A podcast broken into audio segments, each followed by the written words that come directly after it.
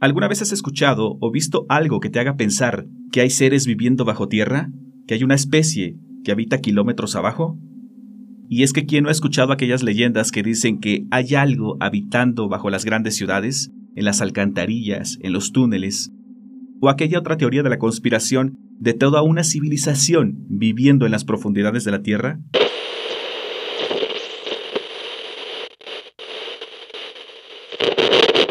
Hola, ¿qué tal? Buenas noches, yo soy Mel y te doy la bienvenida a un nuevo episodio. Esta noche te contaré una historia que, como dice nuestro protagonista, les va a sonar familiar. Como siempre, ayúdenos con sus teorías en la sección de comentarios, así que vamos a ello. Apaga la luz, súbele sus auriculares y prepárate para encontrarte con aquello que habita bajo tu casa. Esta es la señal de amplitud paranormal.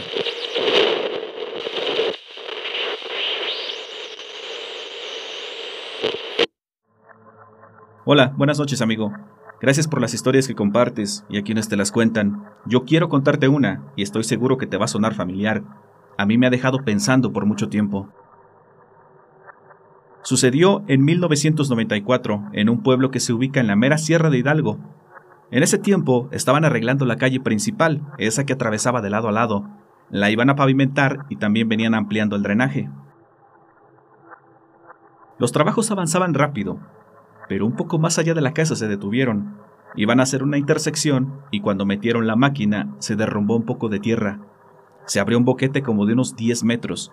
Esto provocó que pararan la obra por un tiempo. Un poco más allá de nuestra casa estaba la de mi padrino. Él se dedicaba a muchas cosas. Tenía un camión de volteo y otro de esos rabones que le llaman. Siempre andaba echando viajes, siempre para arriba y para abajo. También vendía maíz en las plazas cercanas. Hacía negocios de todo tipo, una vez le pagaron con una carga de sandía, nada más imagínate. Pero justo en esas fechas le habían pagado un negocio con un camión de pasajeros, con un autobús de esos viejitos, de esos que les decíamos guajoloteros, y lo tenía estacionado en la calle, entre su casa y la nuestra. Al lado contrario estaba la casa de una de mis tías. Ella vivía en la ciudad de Pachuca. Hasta la fecha creo que aún vive ahí. Y también ella casi nunca iba al pueblo. No sé ni por qué había construido ahí. De hecho, se podía pasar más de un año sin que fuera a su casa. La dejaba encargada con nosotros. Pero en ese tiempo se la había prestado a uno de sus amigos, al profe Alejandro. Él daba clases en el pueblito de a un lado. El profe Ale era una persona muy agradable. Muchas veces nos acompañó a comer a la casa o a tomar el clásico cafecito. Hasta me ayudó en algunas cosas de la escuela que no entendía. Y por eso mismo se nos hizo raro la manera en que se fue. Ni a Dios nos dijo. Una mañana simplemente ya no lo vimos. Vamos, ni siquiera escuchamos cuando se fue.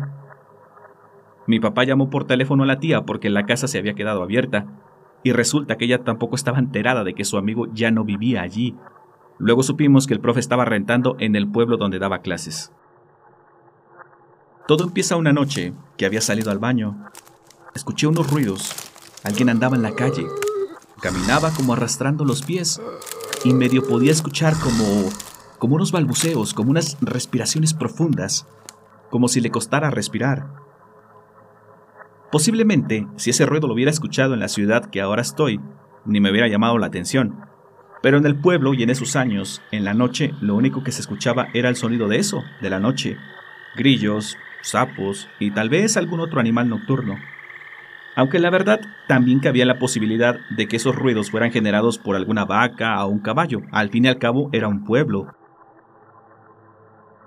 en ese tiempo solo había alumbrado público en el centro, pero nuestra calle, o al menos ese tramo, no quedaba totalmente en penumbras, ya que tanto como mi padrino como nosotros dejábamos encendida la luz de afuera. Eso precisamente me dio un poco de valor para asomarme. Subí las escaleras, tratando de no hacer ruido. Me escondí detrás de la barda que dividía la casa de la calle. Levanté la cabeza y pude ver cómo una persona se escondía detrás del camión de mi padrino. A pesar de la distancia, pude distinguir un par de cosas, como que era alguien delgado y de estatura un poco más alta a la del promedio. Apenas si lo pude ver. Fueron instantes. Pensé que había visto mal, pero lo que sucedió a continuación corroboró mi visión. Pues detrás del camión, una cabeza se asomó por un segundo y se volvió a esconder. Quien fuera, estaba consciente de que lo estaba viendo, sabía que yo estaba ahí, y de nuevo se asomaba y se escondía. Le lancé una piedra y se ocultó. Ya no volvió a salir más. Y así lo dejé, como algo normal. Me quedé con la idea de que pudo tratarse de cualquier cosa. De una persona que tal vez andaba bebiendo, o lo más seguro, un animal, o no sé, algo sin importancia. Así se hubiera quedado. Pero a los pocos días escuché a mi padrino hablar con mi papá. Estaban ahí afuera de la casa. Mi padrino le decía que una persona a su vez le dijo que cuando iba pasando por su camión, lo habían espantado. Había alguien dentro.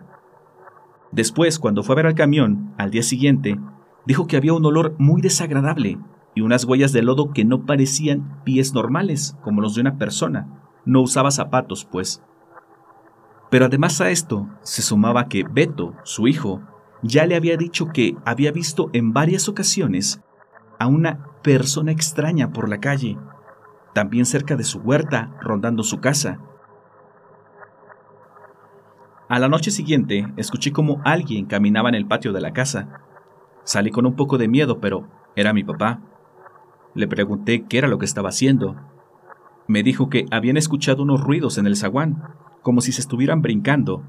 Decía que ya llevaba rato ahí, pero que nada más no veía nada.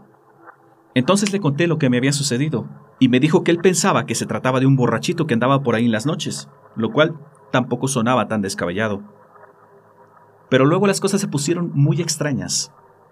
En la madrugada nos despertaban los gritos de mi hermanito, a causa de una pesadilla, o al menos eso creíamos.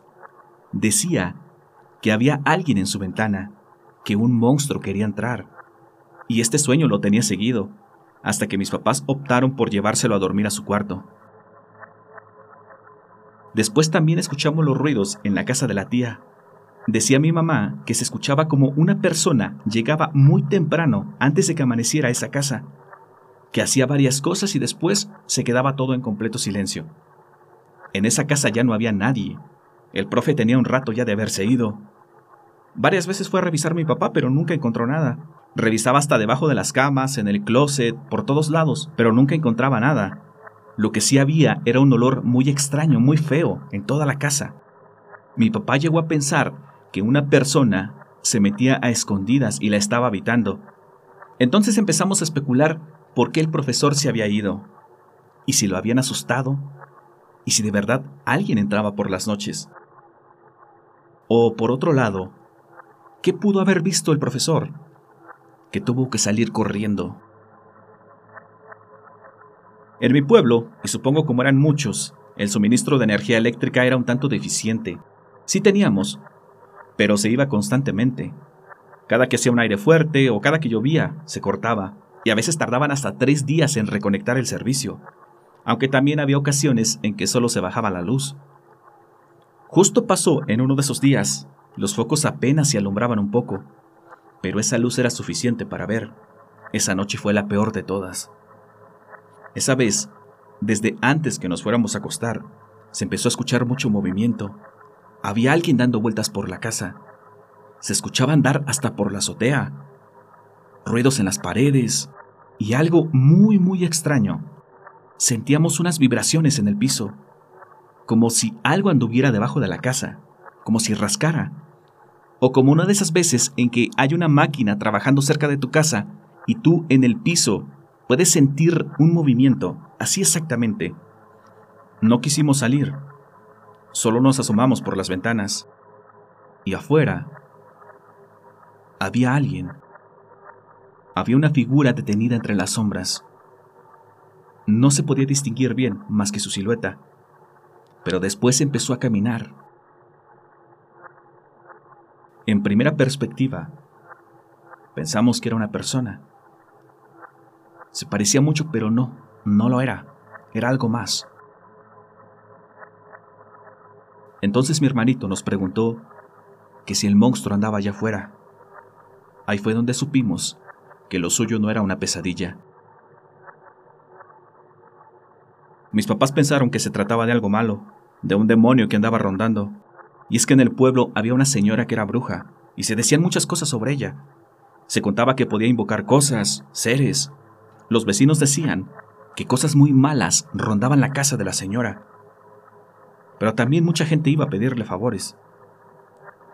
Mamá estuvo rezando, quemó un poco de palma bendita, echó agua, y así se fue toda la noche. Yo no sé ni en qué momento me dormí. Creo que mi papá no pudo descansar esa vez. Después de eso se siguieron escuchando cosas, pero ya no tan fuerte, y coincidió precisamente con que los trabajos de la calle se habían reanudado. En esos días, cuando ya estaban terminando, estaba jugando con el hijo de mi padrino en la calle, y el balón se nos fue al hoyo que aún no tapaban. Fuimos por un lazo, lo amarramos a la retroexcavadora y bajé. Tampoco habían conectado el drenaje aún, los tubos estaban abiertos. Eso habría sido como a las 5 de la tarde porque había mucha luz. Bajé. El balón estaba ahí luego, luego. Lo tomé y lo lancé. Pero cuando empecé a subir...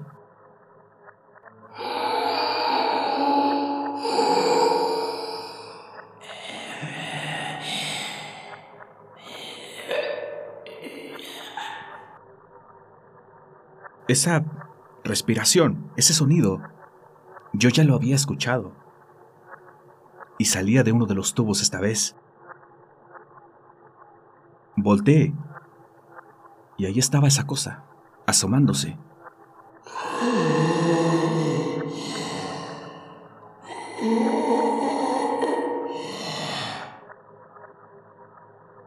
Era como una persona, deforme. Solo asomaba su cabeza y sus manos. Su piel tenía un color muy raro, como cuando te das un golpe y se ve entre amarillo, morado y verde. Y es que en algunas partes incluso parecía ser transparente. Tanto que se le miraban las venas, o al menos eso creí que eran. No tenía pelo, no tenía cejas, no tenía pestañas. Yo no puedo creer lo que vi, me he negado por mucho tiempo.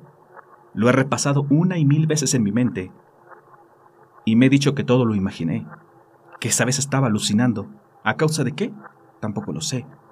Pero no puedo explicar esto.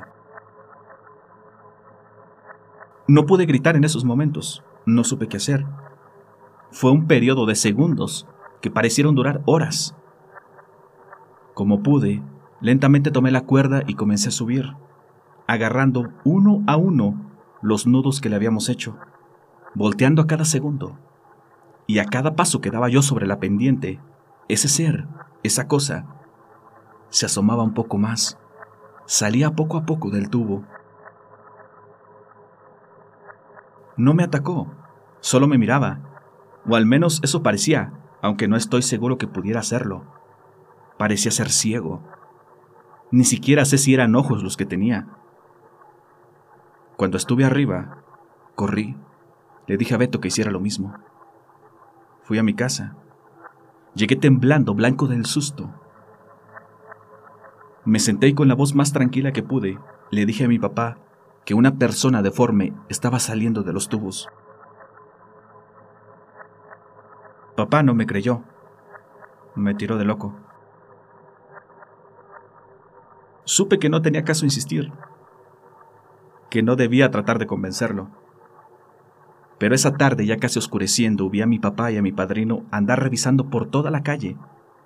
Revisaban el camión, se asomaban por el hueco. Beto también lo había visto y le había contado a su papá.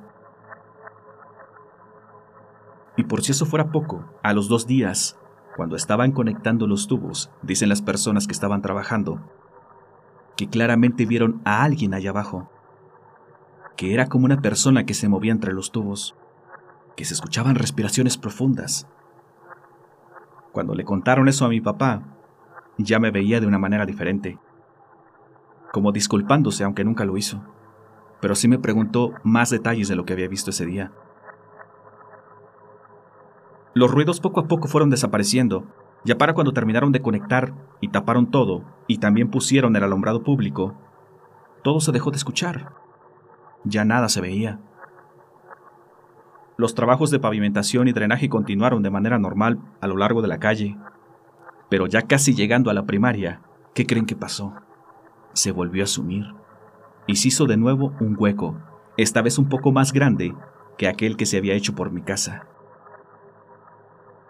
Y hubo cosas que la gente contaba, Decía que en las noches, en la primaria, se veía algo caminando, que no parecía ser una persona.